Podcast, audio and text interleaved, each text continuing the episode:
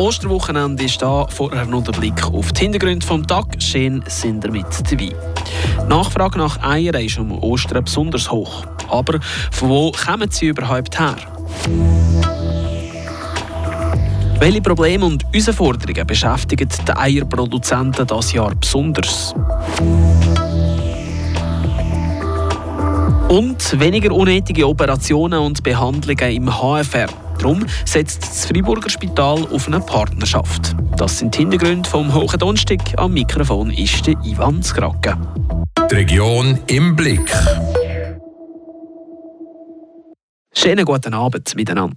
Das Osterwochenende steht vor den Tieren und damit haben vielleicht euch schon die ersten Ostereier den Weg zu euch gefunden. Aber habt ihr euch schon mal gefragt, wo die Eier überhaupt herkommen? Nadina Schneuli ist für Radio FR auf die Suche nach dem Ursprung der Ostereier gegangen. Der Albert Brandt betreibt Scournians in der Nähe von Courtepy eine riesige Eierfarm. Schon seit über 50 Jahren tut die Familie Brandt Eier und Eiprodukte produzieren, verpacken und vertreiben. An Ostern ist die Nachfrage besonders hoch. Es braucht 10 bis 20 Prozent mehr Eier als sonst. Da die Hühner aber ja nicht einfach auf das Mal mehr Eier legen braucht es im Vorfeld entsprechend mehr Hühner. Wir probieren die Produktion so gestalten, dass es entspricht die Nachfrage. Und zum Beispiel, wir tun unsere Herde wir, äh, wechseln in den schwachen, äh, schwachen Zeitpunkt, wo es weniger Eier braucht, zum Beispiel nach Ostern oder im Sommer.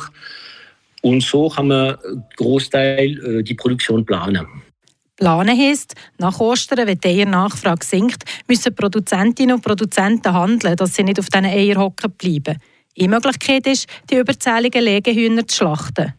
Weil ihnen das Fleisch zäher ist als das von Masthühnern, also von den Bullen, findet das nicht so Abgang. Suppenhuhn schätzen Konsumentinnen und Konsumenten nicht so.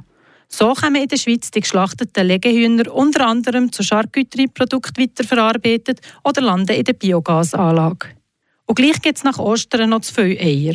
Ein Teil kommt aufgeschlagen und wird zu Eiprodukten weiterverarbeitet. Für das hat Herr Brand eine eigene Maschine.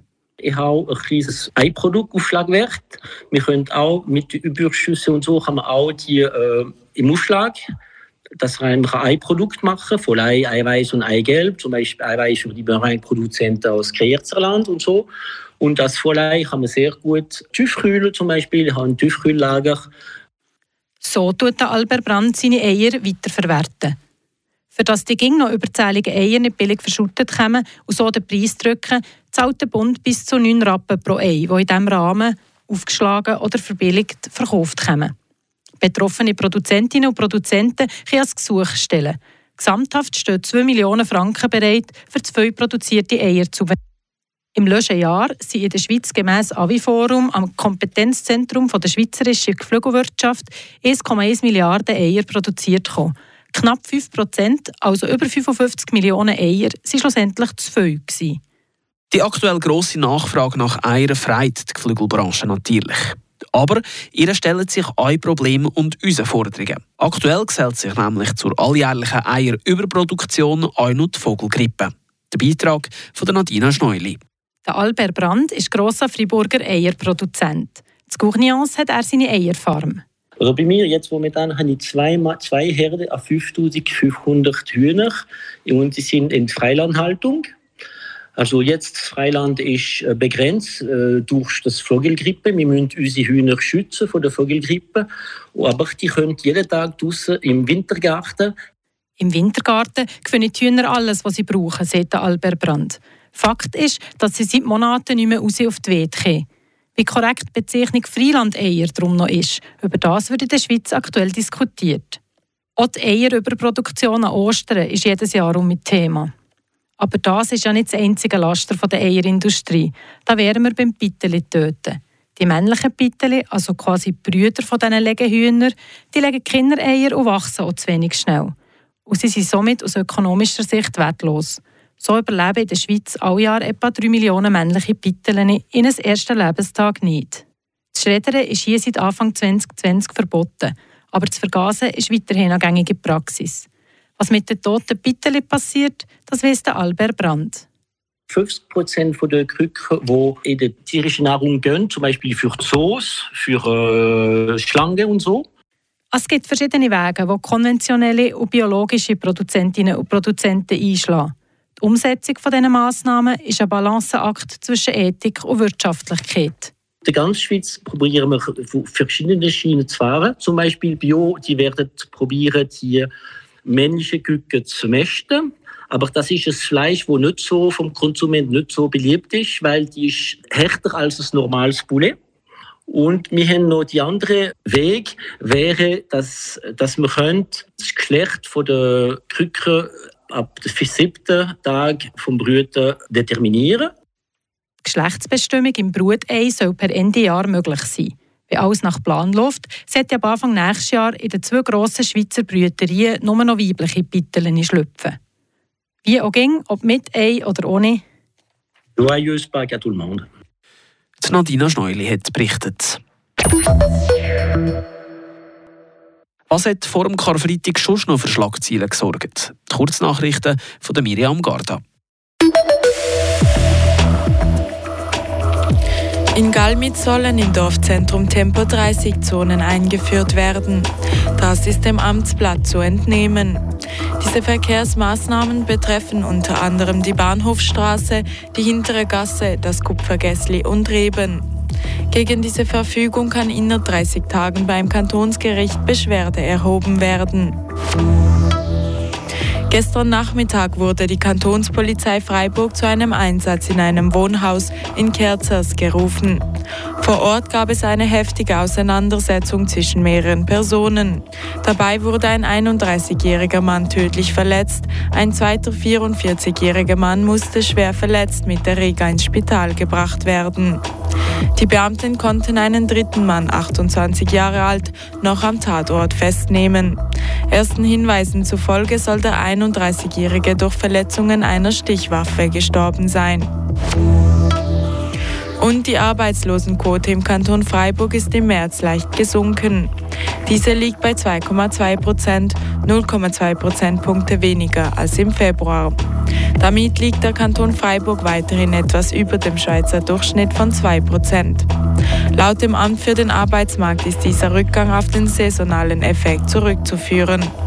Am höchsten ist die Arbeitslosenquote im Sahnebezirk mit 3,1 Prozent und die niedrigste im Seebezirk mit 1 Prozent. Im Sensebezirk liegt sie bei 1,2 Prozent. Die Region im Blick. Das HFR will weniger unnötige Behandlungen und Operationen durchführen, ganz nach dem Motto «Weniger ist mehr». Darum ist das HFR jetzt eine Partnerschaft mit der Organisation Smarter Medicine eingegangen. Was dahinter steckt, zeigt der Beitrag von der Vanya Di Nicola. Durch die Partnerschaft mit der Organisation Smarter Medicine wird das HFR übermäßige und unangemessene Behandlungen vermeiden. In vielen Fällen sind Behandlungen wie Röntgen, MRIs oder sogar Operationen nämlich unnötig, teuer und ändern nicht viel an der Diagnose. Diese Massnahmen sind aber nichts Neues, erklärt Katrin Favre-Cruy, die Mediensprecherin vom HFR. Das äh, HFR hat nicht darauf gewartet, Mitglied vom Smart Medicine zu werden, um die Empfehlungen des Vereins umzusetzen. Diese Empfehlungen stammen aus evidenzbasierter Medizin und sie sind in den verschiedenen Fachbereichen bereits bekannt und verbreitet. Die Mitgliedschaft bei Smart Medicine macht dieses Engagement sichtbar. Bei dieser Partnerschaft geht es also hauptsächlich um die Sichtbarkeit von bereits bestehenden Massnahmen. Oder wie man es im Journalistenjargon würde sagen, um PR. Auch wenn es dabei um PR geht, bringen die Massnahmen gute Sachen mit sich, wie das folgende Beispiel zeigt. Ein Beispiel dafür ist, dass beim Rückenschmerzen nicht mehr routinmäßig gerönt werden sollte. Eine radiologische Abklärung bei unspezifischen Rückenschmerzen verändert die Prognose des Patienten nicht, erhöht aber die Strahlenbelastung und die Kosten. Und die Kosten, die durch die unnötigen Behandlungen generiert werden, sollen auf ein Minimum gesenkt werden, sagt die Mediensprecherin vom HFR. Die Kriterien für die medizinische Behandlungen sollten nicht auf den erwarteten finanziellen Vorteilen beruhen. Entscheidend sind die Wirksamkeit und die der Behandlung und ihre positive Auswirkungen auf die Patienten. Unnötige, unangemessene Behandlungen haben keinen Platz in einem Krankenhaus und diese unnötige Behandlungen können auch Kosten haben nachher. Auch kontrolliert werde die Umsetzung dieser Massnahmen nicht. Es ist Teil der Aus- und Weiterbildung der Ärzte, unnötige Behandlungen wegzulassen. Und schließlich entscheiden Ärztinnen und Ärzte, welche Behandlung gemacht werde. Das Wissen in, des, in, der Medizin entwickelt sich ständig weiter. Und es geht darum, sich an neue Erkenntnisse und insbesondere an Listen von Behandlungen anzupassen, die nun nicht mehr als nützlich und vorteilhaft für die Patienten und Patienten angesehen werden. Es handelt sich nicht um eine Kontrolle, sondern um eine Weiterbildung. Ob die neuen Behandlungsarten aus den Weiterbildungen nicht teurer werden sie als die bisherigen Behandlungen, ist nicht klar. Und weniger unnötige Behandlungen bedeutet zwar weniger Kosten für Patientinnen und Patienten, aber entsprechend auch weniger Geld fürs HFR. Und das Loch im Spitalportemonnaie, wo das Jahr auf rund 30 Millionen Franken budgetiert ist, lässt sich nicht einfach so stopfen. Der Beitrag von der Vania Di Nicola. Das war es von uns für euch für heute. Auf frapp.ch können der Hit ab der 8. live dabei sein beim Unihockey Aufstiegskrimi zwischen Ergra Güfers und Vasa St. Gallen. Im Namen vom ganzen Radio FR-Team danke ich herzlich fürs Zuhören und wünsche euch ganz schöne Ostern.